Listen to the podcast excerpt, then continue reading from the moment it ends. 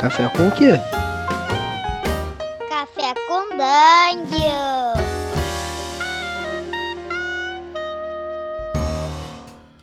Bom dia, amigos do Regra da Casa. Estamos aqui para mais um Café com Dungeon, na sua manhã com muito RPG. Meu nome é Rafael Balbi e hoje eu estou aqui bebendo um, um café que eu botei só uma pílulazinha na água e a- a- absolutamente na mesma hora ele reverteu suas moléculas ali e tudo mais e virou um café. Mas, cara, nunca vai ter o mesmo gosto de café de verdade que não é mais produzido nesse mundo. A gente tá falando de distopias, né? Essa distopia é horrível, sei, um mundo sem café de verdade. Mas a gente vai falar de uma distopia que talvez seja até pior e mais atual. A gente vai falar de cyberpunk e neoliberalismo. E para falar disso, eu tô com meu camarada Heitor, que você já conhece provavelmente aqui do Café com Dungeon, talvez conheça da universidade, sei lá. Mas, é, bom, é um amigo meu aí que joga RPG desde criancinha comigo, então, pô, a gente já tem um ótimo entrosamento aí para falar dessas coisas e ficar viajando horas na sua cabeça. Então, antes de chamar o Heitor, eu quero lembrar só que você pode se tornar um assinante do Café com Dungeon a partir de R$ reais. Com R$ reais você já ajuda o canal, você também participa de sorteios, recebe conteúdo extra e, bom, então picpay.me barra café com dungeon e tamo aí, cara, vamos lá. Heitor, bem-vindo, cara, bom dia. Bom dia, fala Balbi, tudo bom pessoal do Regra da Casa? Bom estar de volta. Então, o que você tá bebendo hoje, cara? Cara, eu tô bebendo um café, mas você sabe que né, o café é como, como o seu, feito em, em homenagem ao verdadeiro café é, extinto, mas é, eu não gosto muito de café, aí então eu dei uma mexida aqui no, no software que regula a minha língua, as minhas papilas gustativas, para ficar com gosto de mate.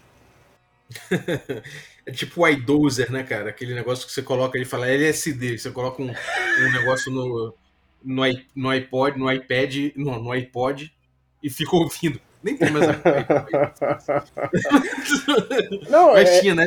IPod tinha o iDozer, droga virtual. Caraca, não, não, não, não manjo dessas drogas aí, não, cara. Mas, mas isso é impressionante, né? A gente quer fazer uma brincadeira distópica e quando vai ver é uma parada que já existe. assim. É, é o clima da situação É agora. É, o- é o clima do tema. É, a gente tava falando um pouquinho antes do episódio, cara, que é isso, né? O, o, o Cyberpunk ele chegou, né, cara?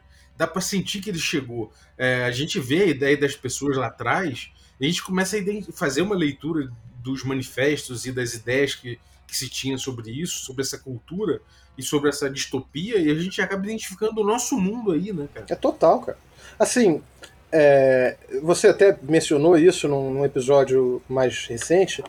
É, a ficção científica, ela, né, quando vocês estavam fazendo futurologia do D&D, a, a Uhum. gente faz futurologia para falar do presente. Ok, eu- isso eu acho que também vale para o cyberpunk e, em especial, tendo em vista o, ne- o neoliberalismo. Mas, para além disso, e- e, um pouco surpreendentemente, talvez, bicho, o cyberpunk acertou. É, né, acertou. Inclusive nas datas. Assim, lembra que tinha o Cyberpunk 2020. Aí vocês ah, mas ele tá em 2021 e não aconteceu nada daquilo. Como não? Como que não É, aconteceu? se você, se você pegar certas tecnologias específicas e tudo mais, de fato a fantasia era outra. Se você pegar as certas, as certas questões ali é, muito específicas, aí você pode falar, ah, não aconteceu. Mas ao mesmo tempo, o fenômeno todo tá aqui. Tá aqui. né? A gente vive o Cyberpunk já, talvez um pouco mais. eh, menos desenvolvido, aliás, do que ele aparece na ficção Cyberpunk, mas, olha, é bem aquele espírito lá. Tá aí o iDozer que não me deixa mentir. É, Eu fui fazer uma brincadeira pensando numa tecnologia super futurista, tu imediatamente pegou falando, já meio que já tem isso aí. É, cara, é, me diz uma coisa, vamos, vamos tentar vamos tentar delimitar pra galera o que, que é o cyberpunk que a gente tá falando, porque às vezes o cara só tem uma ideia do jogo e uma ideia superficial do jogo que é possível. Então o cara acha que é só uma estética, algum barato, sei lá, é só aquela, aquela coisa que ele vê de repente no, no 2077 ali, ou é um negócio que ele ouviu falar do GURPS Cyberpunk, ele viu umas ilustrações.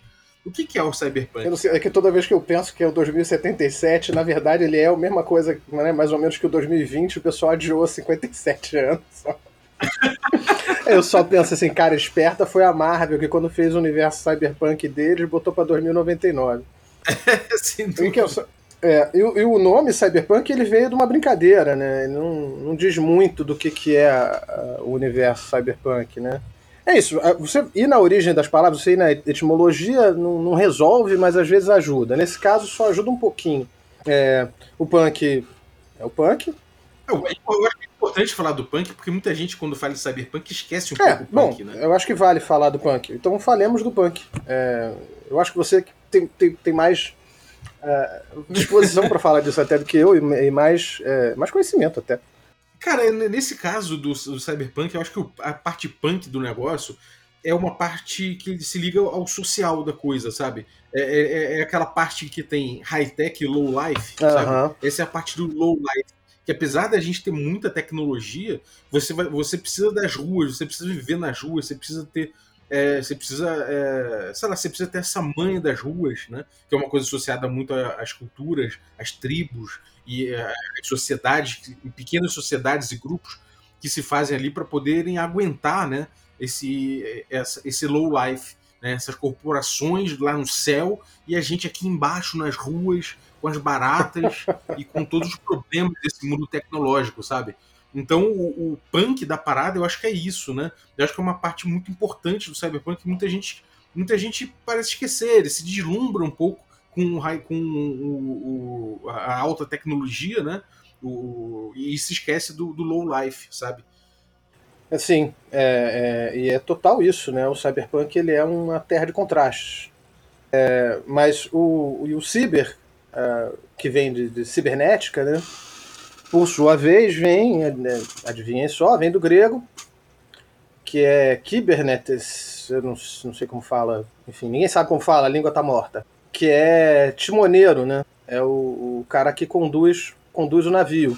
Essa é uma metáfora velha, muito querida, aquele nosso amigo Platão. Ele, ele, ele, ele, sempre ele, é, que vai, vai usar essa metáfora para, mais uma vez, adivinha, atacar a democracia.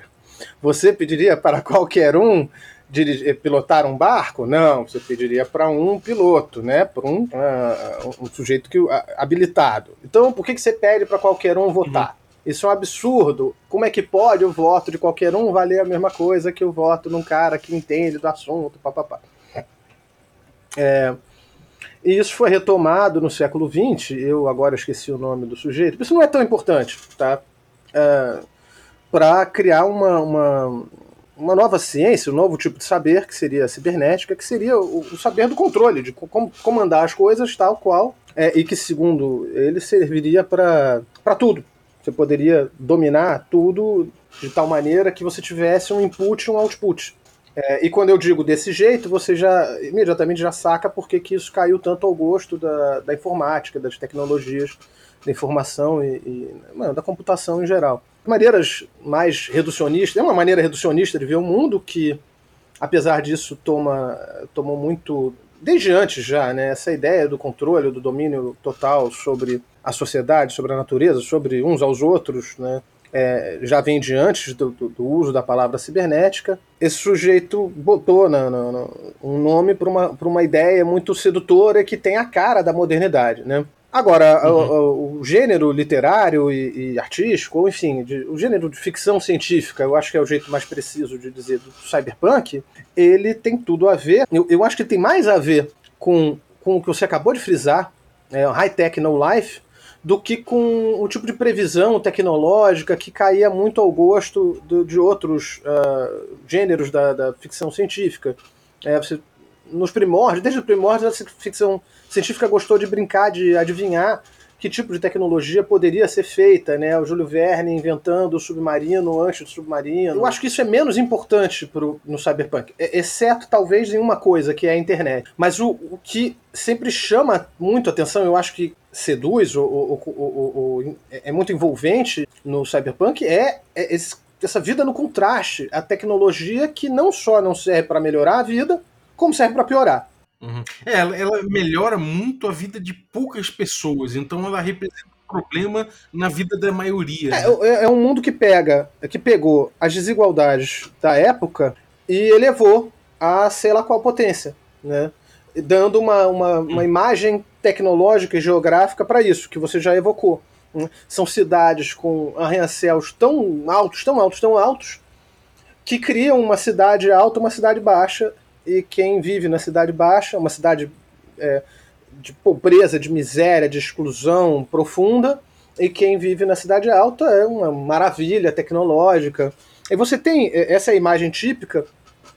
Aliás, no que eu falo isso, eu não consigo deixar de lembrar de que você tem lugares que isso já existe. Eu estou falando, eu estou pensando em Salvador. Né, cidade alta, cidade baixa. Uhum. Em Salvador significam isso desde a colonização, assim. É... Você tem lugares em que isso existe invertido, como o Rio de Janeiro. A cidade alta é o morro, uhum. o, o asfalto é que é o Rio Maravilha, né?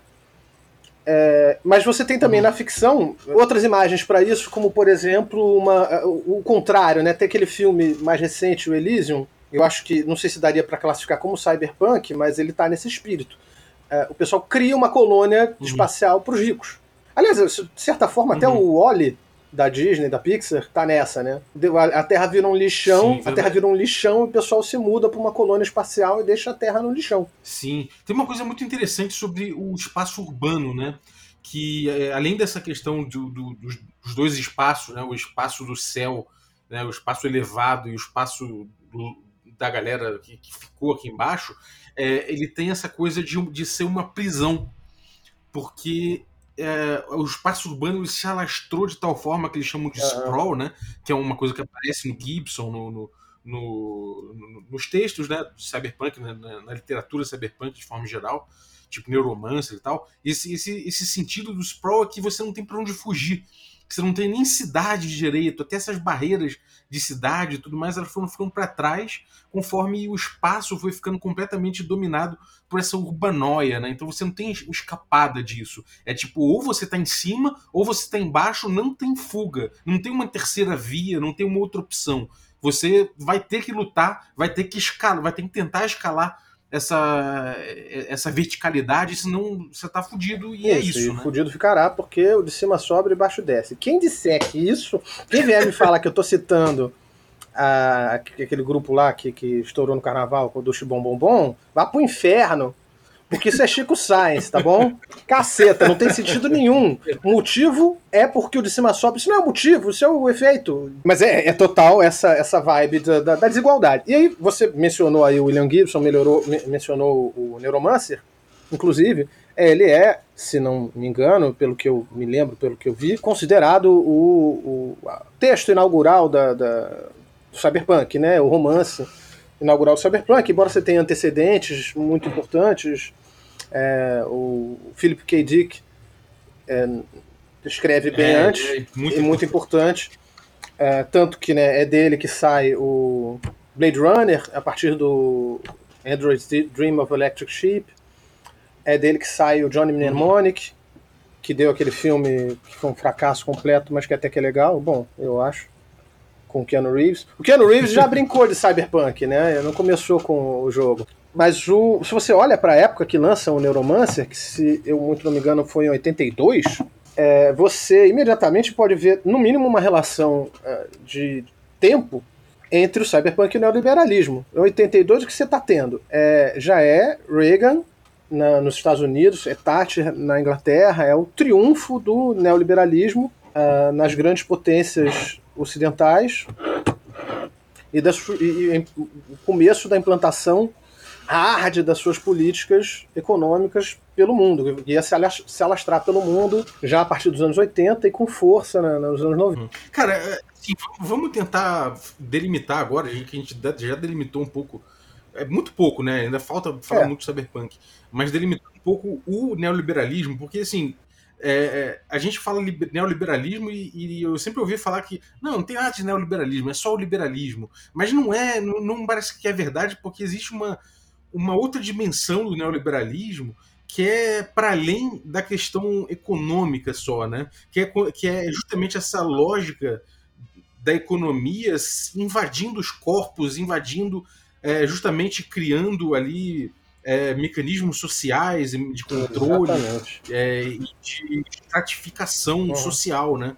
Então parece que esse paralelo é muito forte e, e, e datado daquilo desse surgimento aí da, da, do, desse neoliberalismo que é como se fosse um liberalismo nesses, né? Que é tipo. o neoliberalismo é isso, né, cara? Ele é tipo uma. É como se fosse uma, uma extrapolação caricatural do, do, do liberalismo é, que, que, atinge, que tem tentáculos em, em muitos outros é, setores da vida e que coincidem com, com, justamente as questões que o, que o Cyberpunk é, levanta. Assim, né? É importante, claro, é, é, é, diferente, sim, eu tô, eu tô entre esses.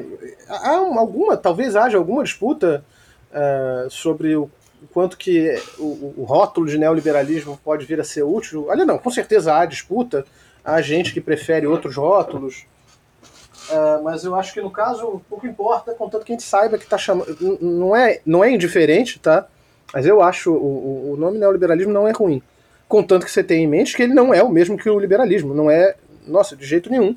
A, inclusive e principalmente pelo que você diz é, ele é muito mais profundo. Ele é o que uhum. uh, se chama, a partir do, do Foucault, de racionalidade. Né? Eu, eu, nem sei até onde eu gosto desse nome, mas é, depois dessa maneira de entender a coisa. Mas eu, eu posso fazer essa ressalva depois. É, que tem uma frase da Thatcher, de novo ela, para dizer é, o que eu, eu, acho que expressa muito bem o que você estava falando, né? É, o me, a frase é: o meio é economia, mas o objetivo é mu mudar a alma. É, é, o neoliberalismo uhum. ele se entende como uma guerra pelas almas. É, é só isso. Cara, assim. É, não é à toa também que a gente vê obras de cyberpunk que acabam é, pensando justamente nisso, né? Abordando justamente essa questão do, do, por exemplo, se o Android ele é humano, se ele tem alma, se ele, se ele desenvolve alguma, alguma característica de alma, né, no sentido mais amplo da coisa, se, se a gente, quando coloca é, membros cibernéticos, se a gente está perdendo a nossa humanidade, nos jogos cyberpunk, você tem jogos que você, quanto mais implante você coloca, menos humano você, você fica. É, né, mais, sistema mais... para isso, né? É. é, exatamente. E, e, isso é uma coisa muito louca também, porque o paralelo disso com o neoliberalismo, me parece, é que justamente ele tenta se. É, é, ele te coloca numa situação em que você é uma função, né? Você ali, no, no, a gente pode, pode sacar que uma das tendências do neoliberalismo é meio que te, você não tem direitos, né, como cidadão, e você vai ter que fazer por onde ali em termos de trabalho, você vai ter que correr atrás, tem um, tem um cão danado, não tem aposentadoria, não tem nada.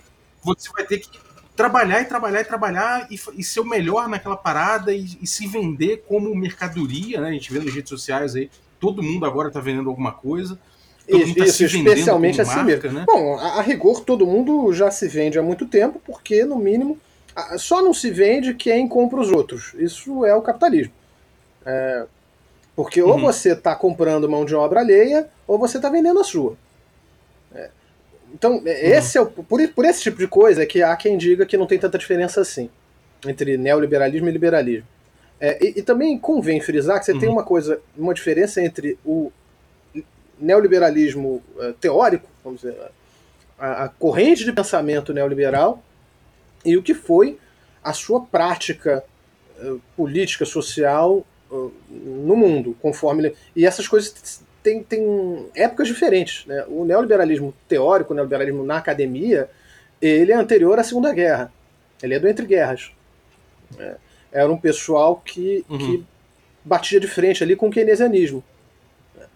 E eu não quero entrar nas minúcias, você tem mais de uma escola, a, a escola chamada escola austríaca, ou por vezes a americano-austríaca, que é o pessoal que foi para Chicago. Esses são disparados os mais famosos.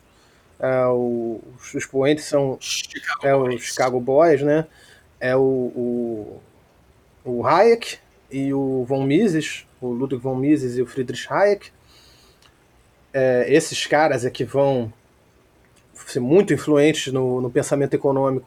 Eles estão aí, estavam aí atuando desde 1930 e alguma coisa, entendeu? Antes até, se bobear. Não, 30 e poucos uhum. é quando começou a aparecer.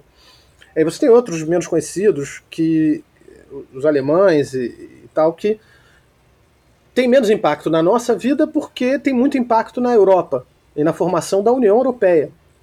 É, né, nessa ideia de pacto de, uhum. de livre mercado, de é, tráfego de pessoas. É, presta atenção, é tráfego não traficou, embora uma, uh, o tráfico também tenha aumentado muito. É...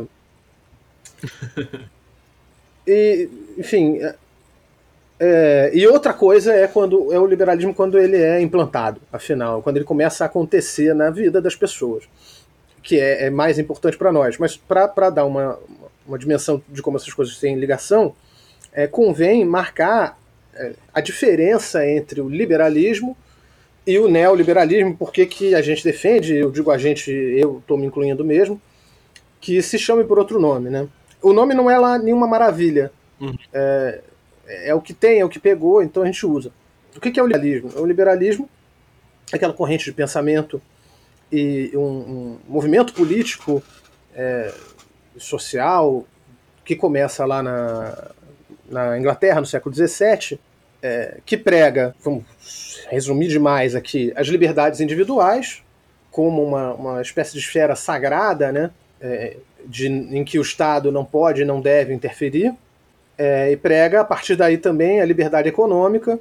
É, ele, ele, inventa a ideia de direitos fundamentais, o liberalismo, o, o, que vai dar nos chamados direitos humanos, que agora virou coisa de esquerdopata. Incrível isso, realmente é uma, uma torção enorme que acontece né, na história do conceito. Direitos humanos era coisa de direita, né, da, da, da direita econômica. Né? Meu Deus, sabe, uhum. foi a, a quem, quem presidiu as sessões da, da ONU que fez a, fizeram a, Declaração Universal dos Direitos Humanos foi a mulher do, do presidente americano. Essa é a esquerda onde? Bom. E, e num primeiro momento, esses caras são extremamente progressistas, vamos dizer. Eles estão peitando o Estado absolutista. E, e ganham. Né? É, é, é uma revolução. É, são as revoluções burguesas. A, a, revolução chamada. A Revolução de 1688, na Inglaterra, por vezes chamada de Revolução Gloriosa, que não acabou com a monarquia no nome, mas acabou na prática, né? E que é um dos marcos aí do uhum. começo do, do, capitalismo. Bom, há muita discussão aí, mas a, ali com certeza o capitalismo já estava acontecendo a toda. É, depois a Revolução Americana nos Estados Unidos, as 13 colônias, e, por fim, a Revolução Francesa, são as três grandes revoluções burguesas. É, é esse movimento que vai colocar. É, importante pra caralho, né? Não, não tem como falar, porque ela, elas, elas trouxeram essas noções de, de humanismo, né? De, de, certas coisas que a, gente, que a gente precisava muito mesmo. Deu, trouxe liberdade, noção de noções de liberdade importantes, né? Ainda Bicho, habeas corpus, assim, entendeu? É. Por quê? Por que, que passaram? Por que, que lutaram tanto pelo habeas corpus? Porque na França o rei podia escrever uma carta e mandar você prender, prender você. Por quê? Porque eu tô afim. Acabou. Então o cara Exato. falou: não, olha, ninguém vai mandar prender ninguém se não tiver uma lei prevendo expressamente a ação ou a inação que aquela pessoa cometeu e sem que ele seja julgado por isso. Pô, que coisa maravilhosa, entendeu? É, e outra coisa, né? É, é, é, pensando aí que não, talvez que não seja só uma coisa de gente boazinha, né? Mas é porque, é, além de tudo, isso é, é, é muito é claro, negócio, Exatamente, um vem o rei. Ah, é outra né? coisa que se brigou muito é porque não pudesse se aumentar imposto a, troco, a torta direita, a troco de nada.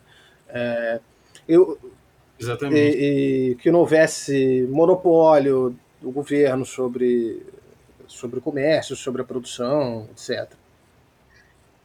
É, agora, como é, que, como é que a gente sai de uma coisa que, que tem seus, seus problemas, é óbvio, né? Tem aquela, aquela piada que o pessoal fala, né? Nem o rico Sim. nem o pobre pode dormir de, debaixo da ponte. E, e, e, o que, que a gente faz? Para ser muito justo, a gente coloca pedra debaixo da ponte, que é para garantir que ninguém vai dormir debaixo da ponte. É, então, e aí como, como sai desse, dessa coisa que tem seus, seus problemas, mas é, é, a gente sabe que é uma conquista né, humana, por assim dizer, é, e chega no neoliberalismo, nessa perversão de, de todas de, de, várias ideias, assim, porque me parece que não, ninguém defende abertamente o neoliberalismo. O neoliberalismo parece uma coisa que é, é um termo que foi, foi cunhado para poder falar, gente, isso aqui é, é perverso. É, o, né? o, o, neoliberalismo é um termo usado, eu nem sei dizer a você se foi cunhado pela, pelos críticos do neoliberalismo, mas ele com certeza hoje só é usado pelos críticos do neoliberalismo. É, e essa é a grande questão. Como é que esses caras, se dizem liberais, viraram essa outra coisa? E por que, que eu digo que ele é um nome? Ele não é um nome muito bom. Porque neo significa só novo, o novo liberalismo. Ora, mas você tinha, inclusive, ao mesmo tempo que esses caras, é contemporâneo do Hayek e do von Mises, você tinha o Keynes, que se dizia liberal também e que estava ali propondo um novo liberalismo. E eu acho até que chegou a usar essa expressão. Né? É, uhum. Porque quer defender esses valores liberais de, de, direitos individuais, né?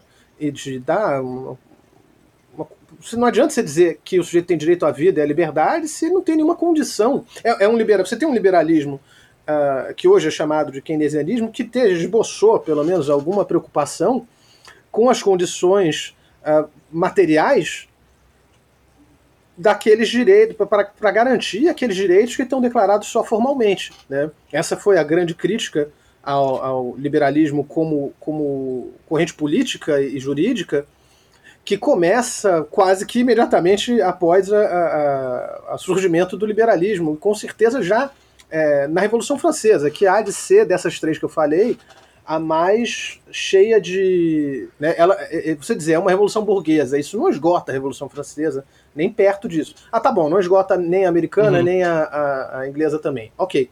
Mas a, a Revolução Francesa é, é, quem vai criar a, a, esquerda e a direita. Então, desde ali do primeiro momento da Revolução Francesa, você tinha o pessoal da esquerda falando: não, não basta declarar. Uh, que todo mundo é igual perante a lei. Nós temos que dar condições para essas pessoas ficarem de fato iguais. É, por exemplo, criando escolas públicas, que foram inventadas mais ou menos nessa época. Né? A escola é muito mais antiga que isso, mas a escola pública ela nasce da Revolução Francesa. Porque, olha, você... É, a percepção de que todo mundo tem que ter uma base igual para poder disputar isso, dentro dessas isso. ideias de Que é uma coisa que é, é mais ou menos esse espírito que o, o Keynes e o keynesianismo tentam aí preservar o liberalismo, dando um mínimo de, de, de condições materiais para fazer valer os direitos e coisas formais, a estrutura formal do liberalismo. Tem que dar, dar corpo a essa forma, é, né? Isso aí entra essas políticas aí como Sim, entre as políticas aí do que, o, que, o, que teve o Lula, né, que fez o, o, Bolsa Família, você tem aí a renda básica universal uhum. discutida no mundo inteiro tem o welfare, né? No caso do Lula, é, é até esse negócio é, é baseado no. No, no Hayek. No, como é que é? No, é o Friedman Milton, também. Né? No Milton Friedman, que tudo, essa coisa de, de voucher, né? Então, são políticas liberais, por mais que falem, ah, Lula é comunista, não sei o que, ele foi ali, ele foi ele, mais uma vez em que ele é liberal, um liberal progressista, é, talvez, dizer, né? ou algo assim. Faltam nomes às vezes, né? É, é, é, mas ele foi um liberal com, com, essa, com essa ideia de que ele precisa botar um chão comum para que todos possam é, disputar em igualdade, né? É. Pelo menos ali, uma igualdade mínima para poder, enfim, é uma ideia, é uma ideia que preserva a meritocracia de certa forma e que leva a galera a ter a, pelo menos uma, uma, uma, ideia de disputa. É, eu vou ter que parar justa, né? você fala em meritocracia e eu odeio essa palavra com todas as fibras do meu ser. É, é ela é Sim. horrível é, é porque mérito, é né? Nada. Tipo, é, é, é, uma palavra ideológica. ela, é ela foi cunhada como uma palavra ideológica. E ela nasce, inclusive, mais ou menos desse mesmo caldo cultural do cyberpunk. É antes do, do William Gibson, acho que é ainda em 60, que o Michael Young escreve o romance, é um escritor inglês, o, o chamado A Ascensão da Meritocracia. É, é um romance em que ele pensa numa distopia da, da, do, do, crescimento gigantesco da desigualdade, quer dizer, é um negócio bem na linha do cyberpunk, é, mas eu não diria que eu diria que não tá, não é cyberpunk, tá? Mas nessa linha de, de explosão da desigualdade, é, cada vez menos gente riquíssima vivendo de uma maneira cada vez mais estapafurdiamente rica e cada vez mais gente mais pobre se estapeando para conseguir subir. Né? E a meritocracia é o termo ideológico uhum usado nesse universo do romance Ascensão da Meritocracia para justificar o que a farsa. É, ele é ideológico naquele sentido, de apresentar uma, uma falsa realidade. Não, eu estou aqui porque eu mereci. É, Mas é claro que todo, ninguém é contra a ideia de que as pessoas devem ganhar o que elas merecem ganhar e perder o que elas merecem perder. Só que isso tem um outro nome. É, é, ninguém é contra a meritocracia, só que isso tem um outro nome em quase todas as línguas. O nome disso é justiça. Dar a cada um que lhe é de direito, é, é, o nome disso é justiça. Ninguém é contra essa merda. O que, o, a questão é, o que, que é o mérito? E quando você diz, ah, eu sou pela meritocracia, o sujeito é mais produtivo, ele tem que avançar, não, você não é pela, pela meritocracia. Você é por uma tecnocracia. É quem tem mais técnica produtiva uhum. sobe. E o que está mascarando são, é, é, é, o ponto de partida que não é igual. É, a gente não. É, e isso tem toda a relação com essa questão do corpo, né? Porque no mundo cyberpunk você, é como é um corpo, você é um recurso produtivo e você pode começar a de repente fazer alterações no seu corpo, na sua genética, usar químicas, né, que sejam drogas ou coisa e tal, é, e fazer implantes cibernéticos para você produzir melhor. Né? Se você está na parte de baixo né, da, do mundo cyberpunk, você, o seu corpo será usado nesse sentido. Né? Você vai ter ali um equipamento porque você porque é a tua função naquele mundo no trabalho, né? E se, e se você está lá em cima, você tem genéticas uma, uma configuração genética específica para quem não é do trabalho, para quem não é do corre, para quem não está ali naquele, naquele, naquelas funções produtivas. É uma coisa, é, você é feito para governar. Né? É, nossa, é uma casta de governantes, uma casta de Exato. governantes e uma casta de povão trabalhador e que é legitimada, né? Ele está aqui porque ele tem uma capacidade melhor de, de, de dirigir, né? De, de, pilotar, poderíamos dizer, né? Para recorrer a metáfora. Nossa, onde já vimos isso? É, ele, ele, Sim. ele, sempre ele. O, as raízes do, do, disso tudo vão, vão fundo. O, o e onde que, onde que o, o, os teóricos neoliberais se diferenciam tanto dos liberais? É, os liberais eles eram pelo laissez-faire, laissez-passer, né? Deixe fazer, deixe passar. O Estado não deve intervir na economia. É, e muita gente não diz que não tem diferença ou não quer ver a diferença porque acredita quando o neoliberal diz que ele é contra a intervenção estatal, o sujeito acredita.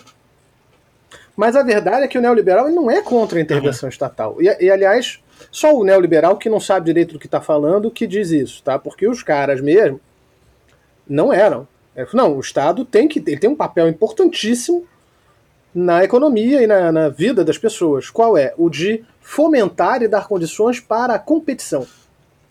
Então é a competição, é a competitividade que uhum. já apareceu, você já está falando, a gente está falando o tempo todo de competitividade, da, você tem que virar uma máquina produtiva para poder subir na, no, na escada social. Essa ideia ela é a cara do neoliberalismo. O, o neoliberalismo ele quer promover a competitividade em todas as esferas.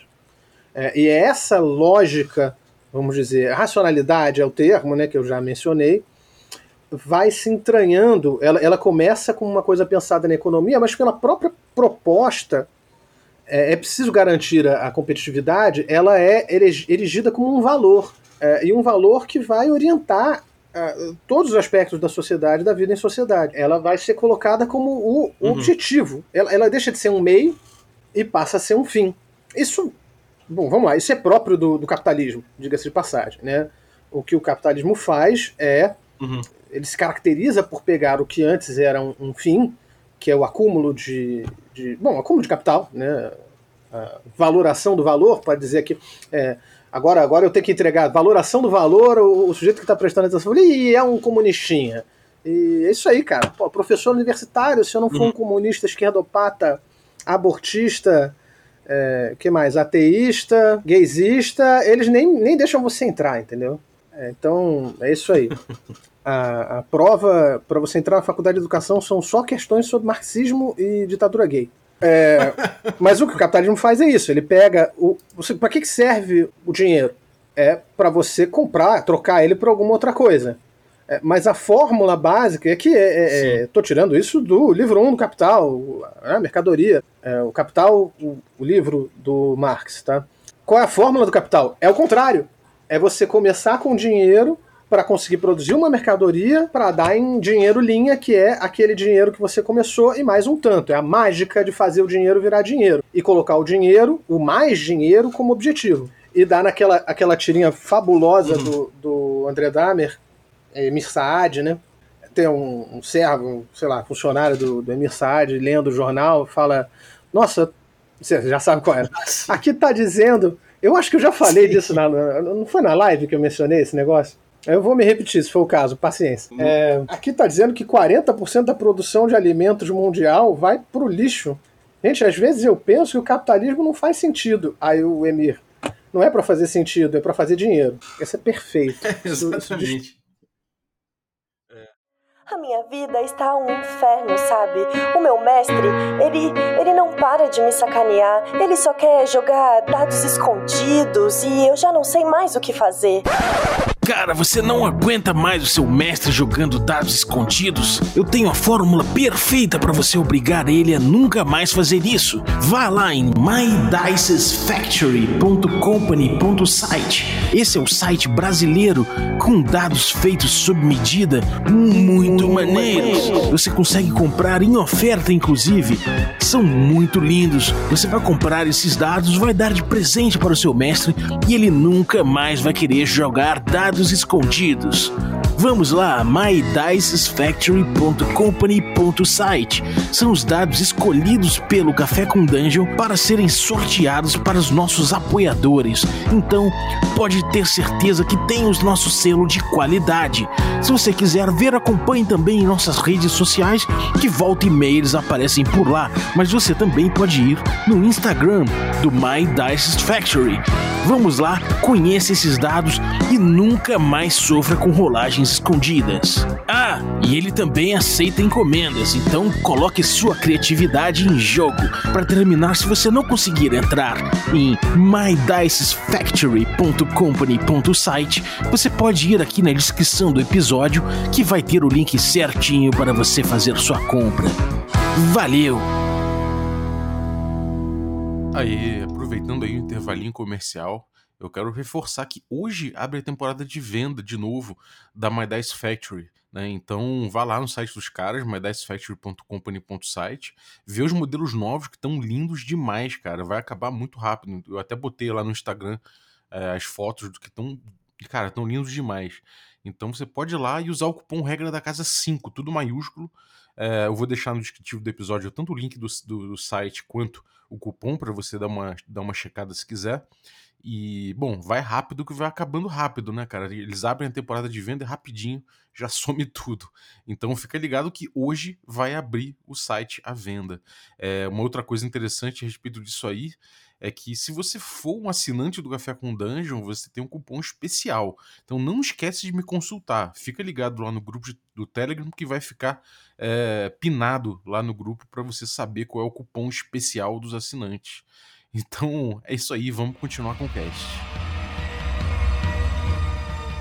Isso, isso, é uma coisa que é muito clara que a gente acaba tendo uma outra coisa que é do, do, do cyberpunk que a gente vê acontecendo nesse momento é que justamente anos e décadas aí dessa, dessa, dessa ideia de intervenção do Estado somente no sentido de melhorar a produtividade, a economia e fomentar negócios, de certa forma fez bem a quem já tem dinheiro, a quem já tem capital, porque para você fazer dinheiro no mundo é, você precisa ter dinheiro, você precisa poder, se você tem, já tem dinheiro, você consegue fazer muito mais.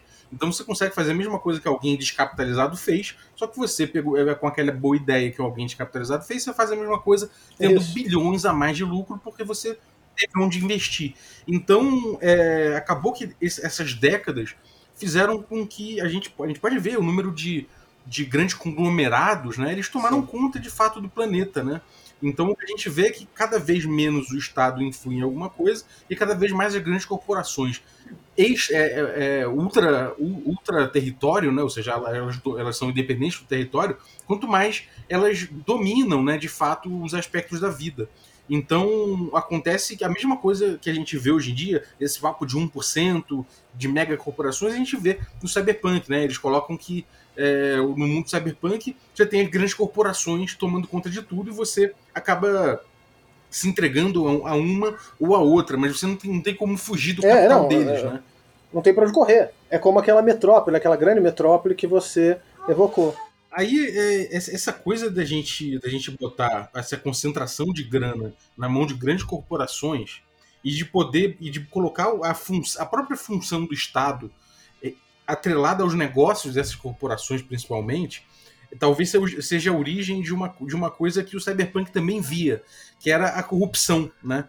É, ele colocava o, o, o que existia de Estado, né, eventualmente, em algumas visões onde tem Estado, ou as, as instituições né, criadas para fazer os papéis do Estado, tipo polícia, uma polícia privada, etc., ele, ele, ele colocava isso como, como en- entes corruptos. Né? E essa corrupção é justamente pelo poder que essas grandes corporações têm de colocar uma função na polícia que não é mais a proteção do cidadão necessariamente, mas a proteção, a proteção dos negócios, a proteção dos ricos, a proteção de quem está lá em cima, de quem está aqui embaixo. Então, isso exerce uma função de controle social. E isso tem mais, de novo, tem muito a ver com o que a gente vê atualmente acontecendo no mundo liberal, que são as necropolíticas, Tudo esse papo, esse papo todo que, que, que se fala, né? É, corrupção, é, a corrupção ela, ela, ela acompanha o poder. Sim, é, você, é econômico, claro, né, o- o- na verdade, a partir do momento que você tem um. um- de, onde, de onde é que surge a corrupção? É, não é do, do, do Estado, por simplesmente, é do, do- dos, das forças diversas tentando tomar o Estado e o, o que ele representa e o, que, o poder que de fato ele tem.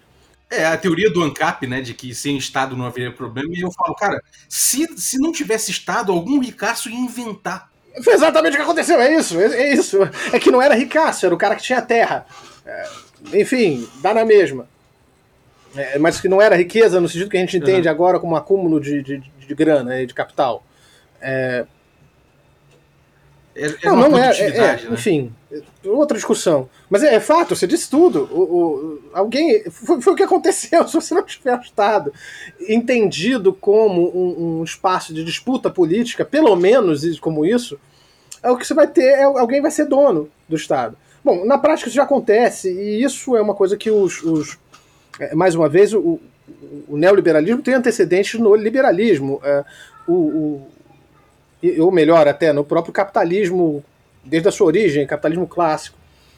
É, ele é o primeiro que- que sistema, a primeira forma de organização social, porque eu acho que dá para dizer que é mais do que um sistema produtivo só, né? embora esse seja o termo é, que, que começou a ser associado a ele. É, o que ele faz, é- ele não diz é, o, o capitalista, diferentemente do, da nobreza, por exemplo, na Idade Média, ele não diz sou eu que mando. Eu que mando nessa porra. E você vai fazer porque eu mandei.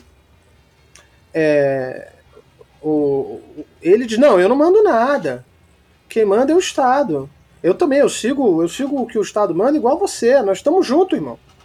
Estamos aqui, pô, eu, eu com eu bilionário e você, meu faxineiro da minha empresa, que pode ser mandado embora a qualquer instante e aí não vai ter onde cair morto. A gente está no mesmo barco contra o Estado, que é um tirano. É, Você vê que esse é um discurso que eu estou dizendo com, com termos da, da nossa época, mas ele já acontecia nos primórdios do capitalismo. É, não- é, é uma- é um truque, né? Vamos dizer assim, é um truque ideológico, porque a, a classe capitalista ela é dominante. Só que ela não precisa dominar diretamente. Ela só precisa que o Estado garanta as condições da dominação dela. Então, é, é, ela não diz a você, você é obrigado a trabalhar para mim. Ela diz, você pode trabalhar para quem você quiser. Mas ela começou te expulsando da sua terra. Né, A primeira coisa que acontece na, na Inglaterra é, do capitalismo são os cercamentos. O que, que é isso? É botar em cercas para botar embora ah, o campesinato. Expulso do, do- da terra, o campesinato é obrigado a pô, dar, dar teus pulos.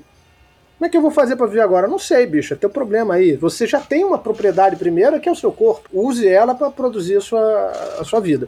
Então o que, que ele precisa? Ele precisa que, que o Estado impeça esse cara de se juntar com os, os outros que estão na merda igual a ele, invadir a minha propriedade e tomá-la de mim. Porque enquanto, isso, enquanto a propriedade produtiva for minha, esse cara vai ter que se vender para mim. E eu vou dizer, não, não tô te obrigando. Você tá vendendo a sua mão de obra aqui por uma merreca que não paga nem o teu sustento, porque você quer. Ninguém está te obrigando, certo? É, e as grandes corporações do, do, do cyberpunk, elas fazem a mesma coisa, só que numa escala de mosca cibernética, mosca varejeira cibernética. É, não, tava, tava, é, então, tem, tem uma coisa que, que eu acho que desprende disso, é justamente a relação com o dinheiro, né? Quando a gente acaba evoluindo esse, esse, essa situação toda, e acaba que você, é, quando concentra demais o dinheiro na mão de corporações, ela, o dinheiro ele acaba funcionando em um nível que quase é, é, separa a macroeconomia dessa galera da nossa microeconomia no mundo real. Né? Então, me parece que a gente começa a funcionar cada vez mais com questão de crédito, com, com uma, uma, grana que é muito pequena, frente ao que as grandes corporações mexem, que são granas que o mundo jamais viu, né? São, são, são um poder econômico que o mundo jamais viu tão concentrado assim. Nem o Império Romano tinha tanta concentração de dinheiro. Não, muito longe disso. Não, não, é um negócio completamente inédito o nível de, de concentração de riqueza. É, você não tem. É, e isso leva, leva a gente aqui a ter uma outra relação com o dinheiro, porque a gente não está trabalhando o mesmo dinheiro que, que eles, né? Então o dinheiro pra gente, no fundo, ele acaba fazendo menos, menos sentido. A gente trabalha mais com a ideia de crédito, a gente, a gente trabalha mais com uma ideia de. sei lá, de, de, de, de ter que. sei lá, de, de um influenciar o outro, de, de trocar certas coisas, né? Acaba que, no fundo, no fundo, a gente está meio que voltando a uma certa troca, né? O dinheiro, ele, ele tem a sua função aí de, de, de, de, ser um facilitador da troca, mas ele não é o mesmo dinheiro que está se usando lá em cima, né? É, eu não, eu não quero entrar no, no, nos méritos da, da, da, função do dinheiro, né? Ele é valor equivalente, né? Ele é, é, funciona como mercadoria universal, mas também como equivalente de forma enfim, tem, tem um negócio que eu acho que realmente não, não interessa. Mas é, é, é eu acho que dá até para resumir isso, Balbi, pelo seguinte: pra gente o dinheiro não serve para fazer mais dinheiro. Ele serve para viver. Ele serve para viver. A gente tem um outro olhar para o dinheiro. A gente não pensa como, uh, como capital. A gente não pensa como máquina. Mas o que que. Agora, para retomar, afinal, uma coisa que a gente falou logo no começo, o que que se espera da gente? Se é para ser competitivo, se é para ser produtivo, que a gente funcione cada vez mais como uma espécie de máquina. E aí a metáfora do ciborgue, a, a modificação corporal, a mutação, ou, ou, qualquer forma que ela assume aí na ficção cyberpunk. E são uhum. muitas formas, né? É, todas essas que eu falei, mais um pouco. Você tem, você tem mutante, aí o mutante desenvolve poderes, você tem o cara que vai modificando o próprio corpo. E, uhum. Que é uma coisa desumana, né? não é próprio do ser humano você ter essa maneira maquínica de, de agir, de, de se comportar, né? Uhum. E o, a questão é, nós vivendo nesse mundo ainda somos humanos, ainda podemos ser humanos, sendo obrigados a, a acordar, viver e dormir pensando em ser produtivos, perturbados por não ser mais produtivos. É, é uma coisa que perturba todo mundo.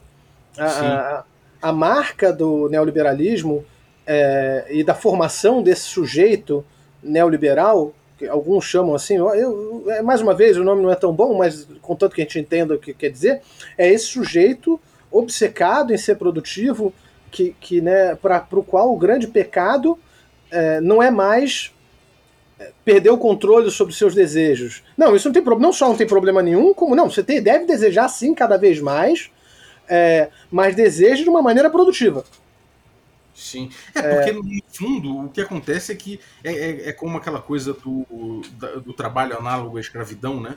De, no sentido de que você está trabalhando para ganhar é, um voucher que vai ser usado na. Na, na, na... na venda do cara que está te empregando, entre aspas. Né? Na venda do dono da terra lá, sei lá, como acontece hoje em dia com, sei lá, com, com, com os terceirizados do Ambev, sabe?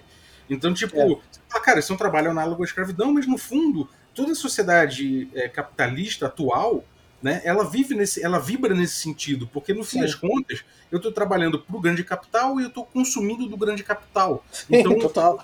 Eu, eu fico o tempo todo na mão dele, né? O meu dinheiro sempre vem de lá e volta para lá, né? E, e, acaba que não se transforma numa grande coisa é, de grande produção.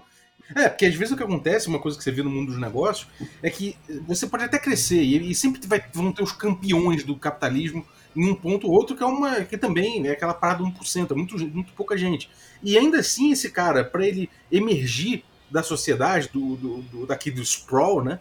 ele precisa aparecer e quando ele chega em determinado tamanho, ele, ele vai passar por um momento em que ele vai ser, ele vai, ele vai entrar, entrar num joint venture, numa aquisição, ele vai passar por algum momento de ressignificação daquele, daquela sociedade dele, em que ele em que vai fazer parte desse capital os grandes, os grandes capitalistas, ou seja, eles vão fazer, eles vão ser donos de grande parte do que você, do que você criou até aqui, né? E aí para isso você vai precisar, você vai precisar fazer isso para conseguir crescer e ser aceito ali naquela esfera, né? E parece que é cada vez mais isso que acontece, e por isso que a gente vê que o, o capital cada vez mais concentrado em menos corporações, em menos, em menos conglomerados, né? É, se você tem livre competição, você tem livres vencedores.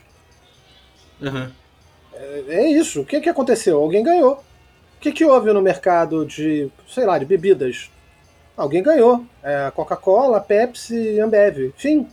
É uhum. meio que isso, assim. Meio, não sei, talvez tenha mais alguma que eu tô esquecendo, mas eu acho que não. Assim, Sim. É, é, se a gente vivesse um mundo que não fosse uma distopia, é, qualquer, a gente teria um, um milhão de marcas de, de, de, garagem, né? E não acontece. É, não... Se você vivesse numa, num mundo que fosse o que os liberais sonham que o capitalismo poderia ter sido um dia, né? E se ele foi isso um dia, já tem muito tempo e, e deixou de ser. Então, o, o, o que houve aqui, houve um momento em que até os liberais reconheceram que não é assim. E, e foi bem nesse momento ali da, da crise de 29, e que teve que enfrentar a crise e ao mesmo tempo a ameaça do fascismo de um lado e do comunismo do outro, a ameaça para o capitalismo, certo? É, então o que, que, eles pensaram? Vamos ter que ressignificar aqui o que, que significa essa competição.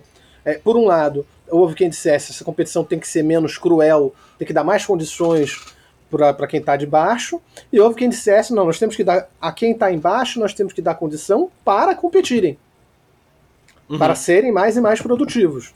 É, e, o, o, e mais, a, a, realidade do neoliberalismo, quando ele afinal passa ao poder a partir da década de 70 e passa a ser implementado, é que ele modifica também o consumo.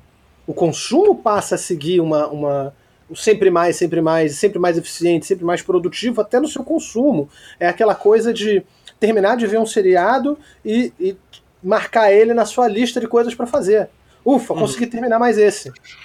E daqui a que pouco isso, a galera está vendo, tá vendo Netflix em 2 em 2x, né? Para ver mais rápido o seriado, para poder ver mais, né?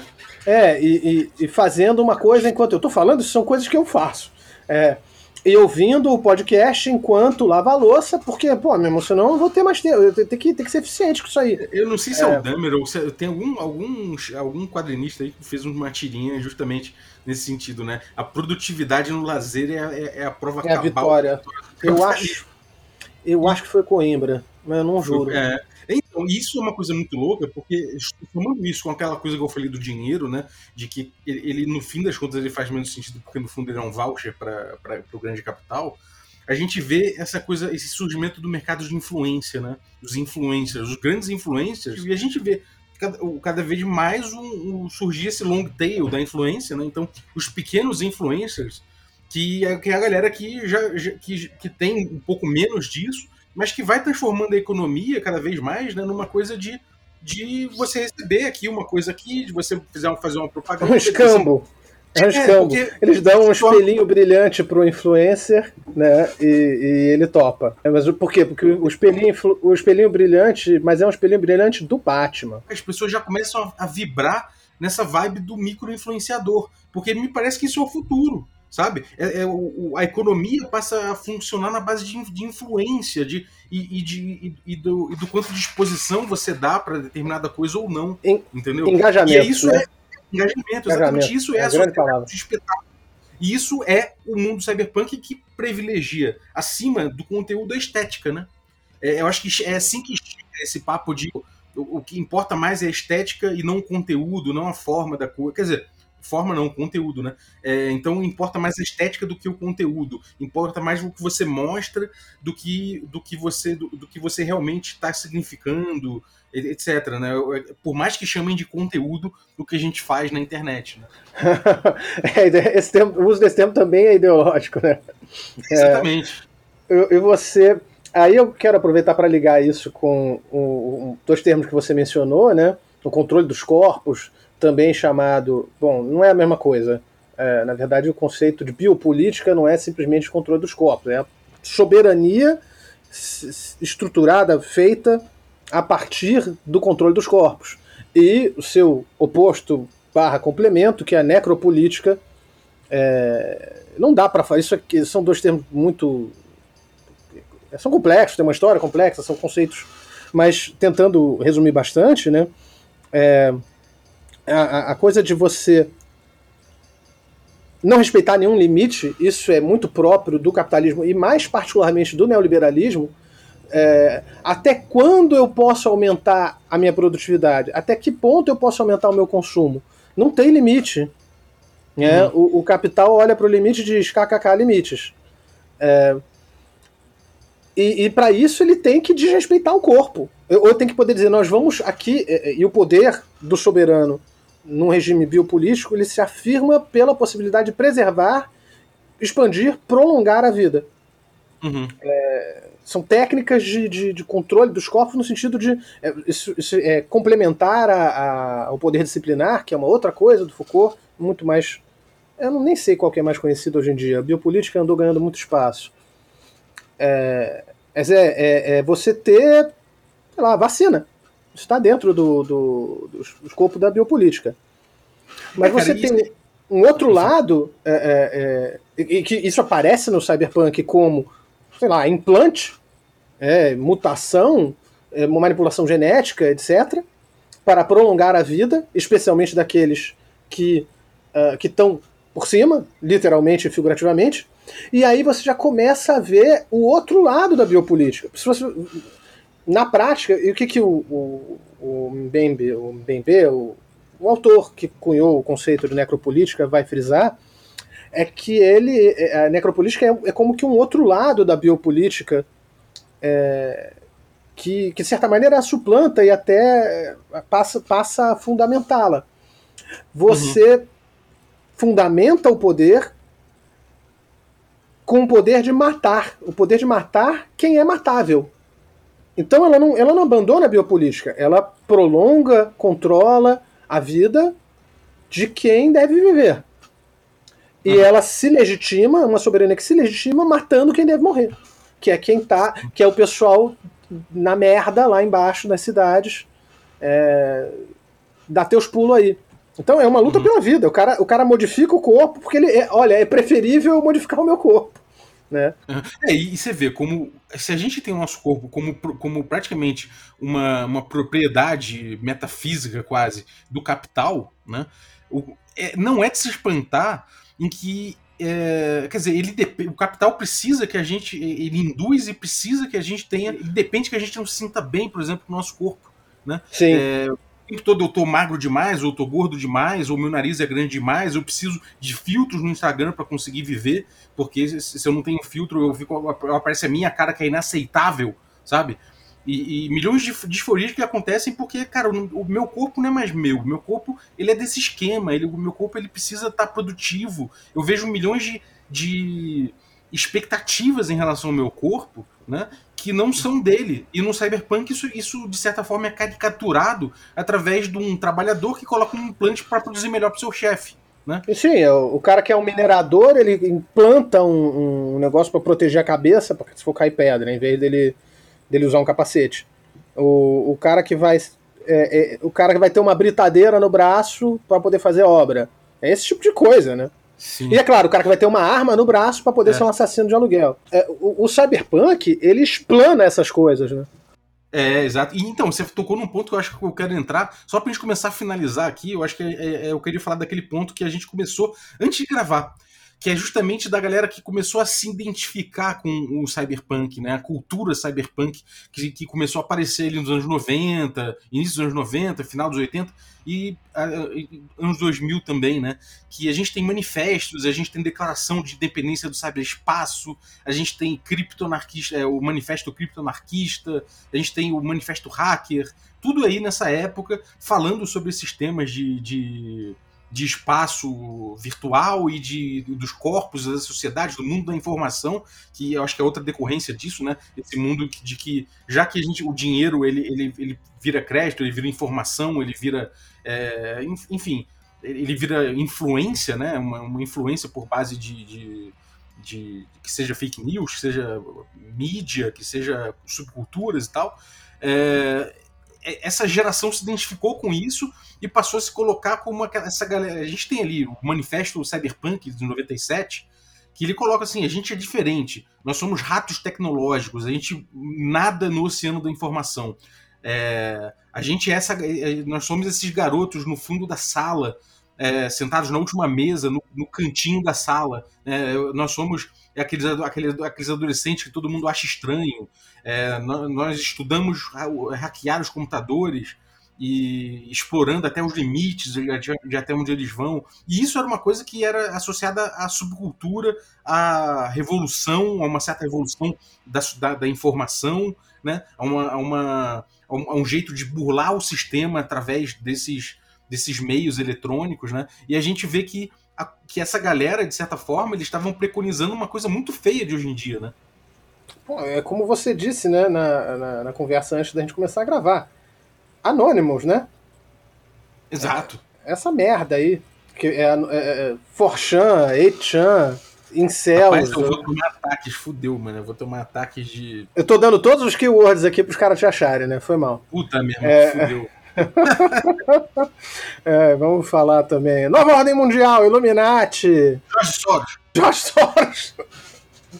Foi, foi alguém que falou no grupo é, e a, a problema da vacina. Você sabia que é o Instituto Butantan, você sabe o que, que ele cria? Soros! Só pode. Bom, é, cara, é a escória do universo, né? Essa galera é escória do universo aí, que é a galera que acha que vai conseguir fazer, mudar o mundo e se vingar do mundo, né? Tem um ressentimento. Sim. O mundo foi muito injusto com a gente, né? E, e são é um bando de. de é terrível. Eu, eu, é, essa gente, ela tá muito próxima da gente, né? São uhum. os moleques de classe média ou ricos, é, brancos, das áreas é, ricas do, do, do mundo. É, o perfil do serial killer, né? O perfil do serial killer é o nosso. É. pois é, é que, se, que, só porque eu sofria bullying na escola, acha que o mundo é pô, injusto pra caceta como se ele fosse quem sofresse as reais injustiças do mundo, uhum. É, como se não tivesse gente escravizada, é, como se não tivesse gente que é traficada, enfim, gente que perde, gente que perde a perna com mina terrestre, sabe? Porra, irmão, é, esse cara, ele recusa, esse cara vai recusar os limites do próprio corpo, né? Vai, vai, vai uhum. ver, como você falou, frequentemente o corpo dele como uma, uma espécie de maldição o que, aliás, é próprio da cultura ocidental inteira, desde, pelo menos, adivinha? Platão. Platão. ele, ele, ele. É, isso chega a uma espécie de ápice. É uma espécie de ápice. É, mas é um sujeito que eu amo odiar, eu odeio amar. Ele é, é um autor absolutamente brilhante, né? E, e essa gente vai, vai chegar num, numa forma de rejeição do corpo que quer viver no ciberespaço. Isso é a cara do cyberpunk e é a cara do, do, do, neoliberalismo que rejeita os limites do corpo, rejeita os limites dos recursos naturais, a tal ponto que chega a ser não só mais necropolítico, mas para usar um termo que, que eu vi recentemente, nos, acho que foi um, um artigo do, do Safatli, Vladimir Safatli, professor da, da, da USP, é, é necropolítica suicida. Uhum. Nós vamos todos nos matar. Assim, é, é para isso que está caminhando, porque se recusa a aceitar que tem que ter algum limite, sim. O seu corpo, não, o nosso corpo e o, o corpo, a matéria terrestre do, do, do mundo em que, no, que, nós habitamos, ela, ela não, não, não, não, é amorfa, ela não vira tudo que você quiser. Ela não, uhum. não dura o quanto você quiser. A sua vida não dura o quanto você quiser. É, tudo isso. Porque é, é inadmissível para essa cultura. Sim. É, e isso, isso, isso tem umas, umas decorrências, eu acho muito interessante. Que, enfim, na verdade, isso tudo que a gente tá, tá, tá, botando aqui, eu acho que tem uma decorrência muito interessante, que é o, como se vê o sujeito cyberpunk, né? E talvez isso tenha muito, muito a ver com. Por mais que hoje em dia ninguém fale eu sou o cyberpunk, né? Ou tenha, espero que não. É, quem se viu, né? Quem se viu... O que você falou, eu imaginei.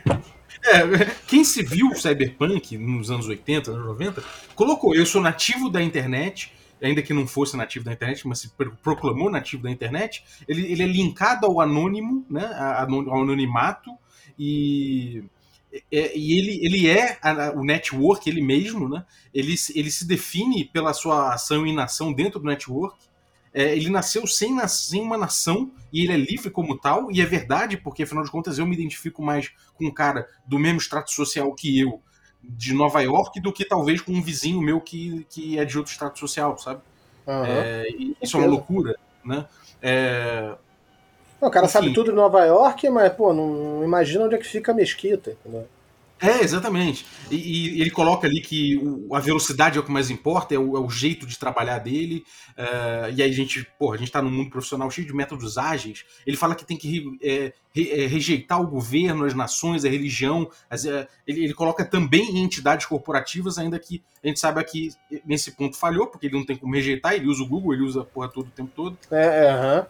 É, uhum, com certeza enfim, ele coloca várias coisas que a gente vê os discursos na internet. ANCAP, a gente vê o cara que é o, o cara que, que, que ele se isola do, do, mundo porque ele tá na internet, ele, ele, ele, ele comentando no Forchan com anonimato, ele se sente dentro parte daquilo, né? Ele, ele, para ele aquilo ali é socializar o suficiente, com um monte de gente que não tem cara que nem ele.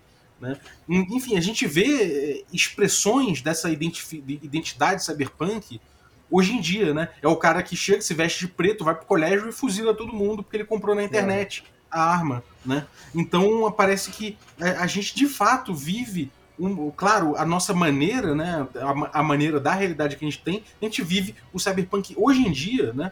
E que, pô, cara, eu não sei, o que você daria de conselho para quem quer jogar um cyberpunk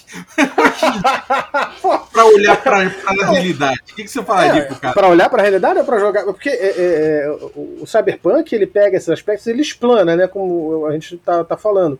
Inclusive ele explana, vamos lá, que as corporações governam, né? Uhum. Elas dizem que governam. Você tem. É, nossa, eu nunca esqueço essa coisa do Robocop, acho que é no Robocop 2, que tem. É, Robocop normalmente não é tido como cyberpunk, mas eu diria que meio que é, assim, ele é bastante uh, Delta City. Não, não, uhum. vamos acabar com. Deixa, larga Detroit, joga Detroit no lixo e vamos criar aqui Delta City. É, porque agora a, a, a, corporação lá, que eu não lembro qual é, é a governante. Ela governa aqui. Ah, mas e a, e a democracia e a igualdade? Não, qualquer um pode comprar ações, né? Então você vê uma explanação. Se você quer jogar, e eu acho que é um bom jeito de jogar o Cyberpunk como um, uma coisa que, que vá realçar aspectos da, da, você tem que tem que aspectos da, da, nossa vida atual acho que convém você se fiar nessa explanação nessa extrapolação e caricatura que ele faz dessas coisas é, uhum. pega e zoa é, não, precisa, não digo zoar não, pro, pro jogo ficar comédia mas de um jeito quase beirando a caricatura eu acho que é o que vai dar certo é, eu, tem eu muito, que... cara. Eu, Rapidinho, eu acho, só para complementar esse teu ponto, eu acho, eu ouvi falando que eu sinto falta de um cyberpunk que é um slice of life, sabe? Que em vez de você ser necessariamente aquele runner que fica lá lutando contra a corporação e não sei o que, com essa ideia de, de que você luta contra a corporação, mas na verdade está servindo a ela, né? Porque você, você serve a outra. É, então, eu acho que você tem um slice of life, né? Que é essa parte de você entender quem, quem é o sujeito normal ali, quem é o cara que tá. Como é que é a vida de um cara que vende é, sei lá, que vende drogas no mundo cyberpunk? Como é que é a vida do cara que vende peixe? Ou, ou uhum. seja lá, né, o, o, sintético do peixe no mundo cyberpunk? Como é que é o cara que. Sei lá, que tipo de negócio ocorre, sabe? E, e quem que tá fazendo? Quem que faz o dia a dia do cyberpunk para além desses netrunners, sabe? É, porque Acho que é muito isso o... que você com caricatura, é, né? É, o Cyberpunk, ele, ele ao mesmo tempo que faz essa caricatura toda, né? Eu acho que ele está a serviço de uma fantasia de poder. É, como. Ok, não tem nada contra isso, na verdade. É, é bacana brincar disso. Você, contanto que você. Eu acho que só é bacana mesmo se você está entendendo que é isso que você está fazendo. É, e é como muita gente, a começar por mim, joga DD. Sim. É, sim como uma fantasia de poder. E, e para você ter essa fantasia de poder, mas não perder o espírito do cyberpunk, de é, é um, quem que é você? Você é um fudido tentando dar teus pulos, tentando sobreviver, mas você não é qualquer fudido, você é um fudido fodão. Ficou contraditório, mas né, veja como a palavra foda é versátil. É, é um fudido fodão. É, mas é exatamente isso. Então é muito bom mas você não é o dono da parada. Uhum. É, então você ao mesmo tempo. Então eu entendo por que, que o Cyberpunk coloca a gente nesse papel. É para você conseguir realizar uma fantasia de poder numa situação muito próxima daquela que você vive, só que escancarada. Uhum. É, as corporações são donas mesmo, elas dizem que são donas. A polícia é delas. Não é só que a polícia, como acontece na vida real, tá assim a serviço do capital. No fim das contas é isso. É, mas não de uma maneira direta, não de uma maneira clara, não é sempre a serviço. Enfim, é um, um ente muito cheio de contradições, a polícia, a polícia real. Não, ele joga a contradição fora é, no Cyberpunk e bota a polícia, a, a, a, corporação tal é dona da polícia. É o olho público. Uhum. Acho que era na né, 2099 da Marvel. Olho Uhum. público, acho que era esse o nome. Sim. E você consegue e, e- e- consegue talvez trabalhar de um outro jeito isso. Ah, o que não invalida a, a tua proposta, que na verdade parece muito maneira, que é você, eu sou o cara do mercado de peixe. Como é que faz pra É, conseguir eu- peixe? Você imagina a, a, a treta pra conseguir um salmão. Não, ouvi falar que tem um salmão verdadeiro. Um, um, sal- é, é, um, um, Galera, vamos arrebentar um carregamento de salmão que eu ouvi falar que eles estão levando pra aquele Pô, cara, você, você pensou em, car- em sal- em carregamento? Eu pensei em um salmão. É, um salmão, um, um atum. Um atum que tá, tá acabando o atum, bicho. Isso é, isso é um problema totalmente real. Assim. É. Eu diria isso pra, pra- Talvez seguindo a proposta do Bobi, que agora que ele falou eu até fiquei com vontade. Que era isso que você tava propondo. Não, não era o que eu tava pensando. Mas é ótimo, porque talvez vá mais ao ponto do que, do que essa outra que mistura com uma fantasia de poder. É fazer o Everyday Joe no mundo cyberpunk. Até pra pra ser. é, é, porque a gente vive uma distopia, de certa maneira, a distopia cyberpunk, a gente vive. ah, né, as corporações. Gente, a internet, que é um negócio. A gente tá vivendo na internet, ainda mais agora na pandemia, quem pode vive na internet. E a internet, ela é, é o quê? Tem cinco donos? É, é por aí, né? A gente sabe quem são. É, é o pessoal que tá, tá ouvindo essa conversa agora, possivelmente, entendeu? É, que, que, o, o- o- tem algum desses grandes que é dono do, do Spotify? Não, não lembro agora. Alguém comprou já? Alguém vai comprar? Sei. Ah, cara, eu, porra, certamente os acionistas aí são. São os, os mesmos. é, é, os acionistas são os mesmos. E deve ser o Jorge Soros, pronto. É, o Jorge É. Soros é o dono. Porque tudo isso, na verdade, é um esquema da esquerda. Tá, pra É, acabar com a dúvida. família.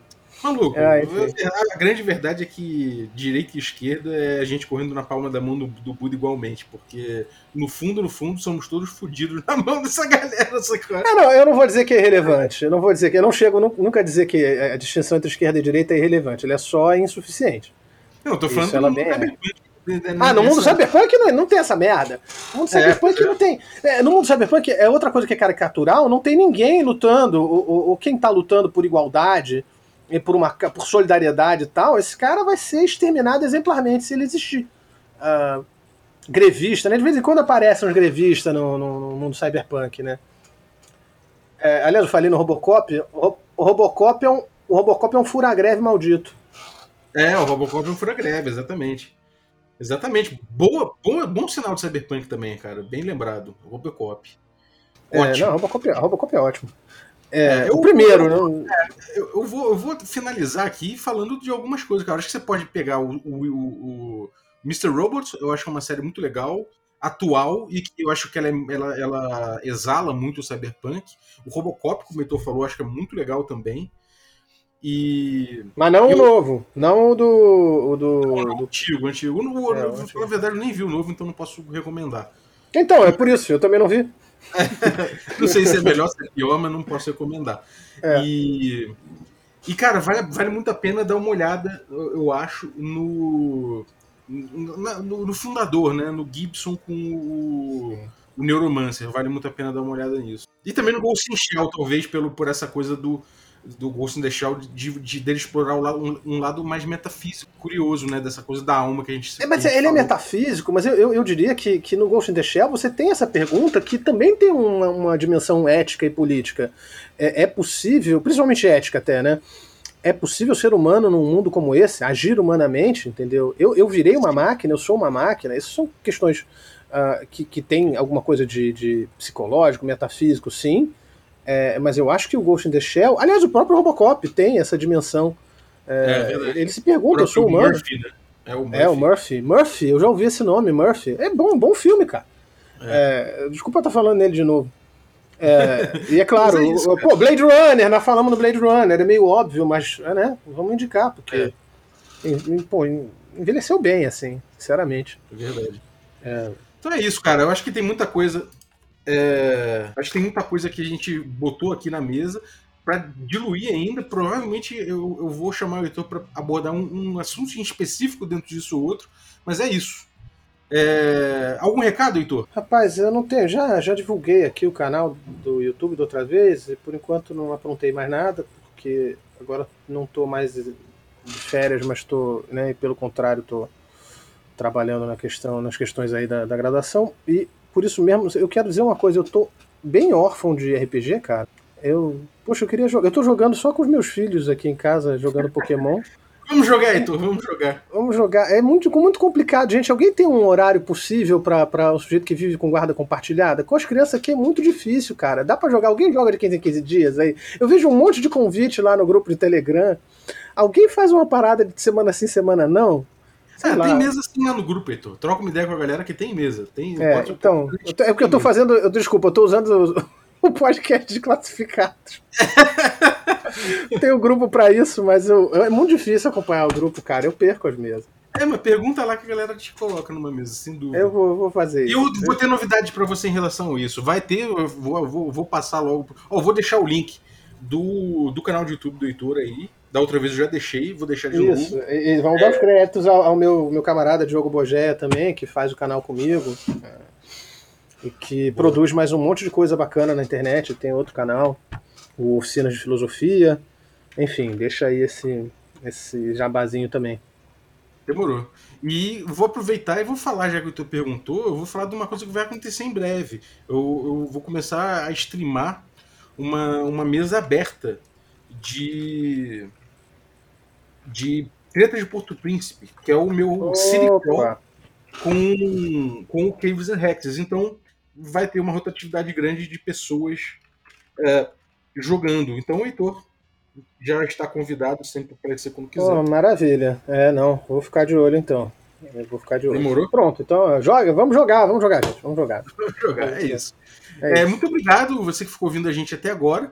Valeu pela sua audiência e eu queria agradecer também os nossos assinantes que tornam aventura- essa aventura possível. Inclusive o Heitor. Muito obrigado, Heitor, pelo seu apoio. É um prazer enorme. É, vou agradecer também os nossos assinantes Café Expresso, dentre, dentre eles o Marcelo Pereira Ramos, muito obrigado, Marcelo. Vou agradecer também os nossos assinantes Café com Creme, dentre eles aí eu vou botar ah, o, ah, o Diego Leite da Cunha. Muito obrigado, Diego, pelo teu apoio. E vou, vou agradecer também aos nossos assinantes Café Gourmet. E aí já posso citar aí o Gilvan Gouveia, o Ricardo Mate, Adriel Lucas, Bruno Cobb, Diego Sextito, Caio Messias, Rafael Cruz, Abílio Júnior, Denis Lima, Matheus Hamilton de Souza, o Wax, o Jean Paz, o Francioli Araújo, o Rafael Caetano Mingo, o Daniel Melo, o Vinícius Lourenço, o Rafael Garotti, o Guilherme Nojosa, o Pedro Cocola, o Erasmo Barros, o Tito, o Pedro Obliziner, a Pati Brito o- e o Rodrigo de Lima Gonzalez. Galera, muito obrigado, um abraço e até a próxima.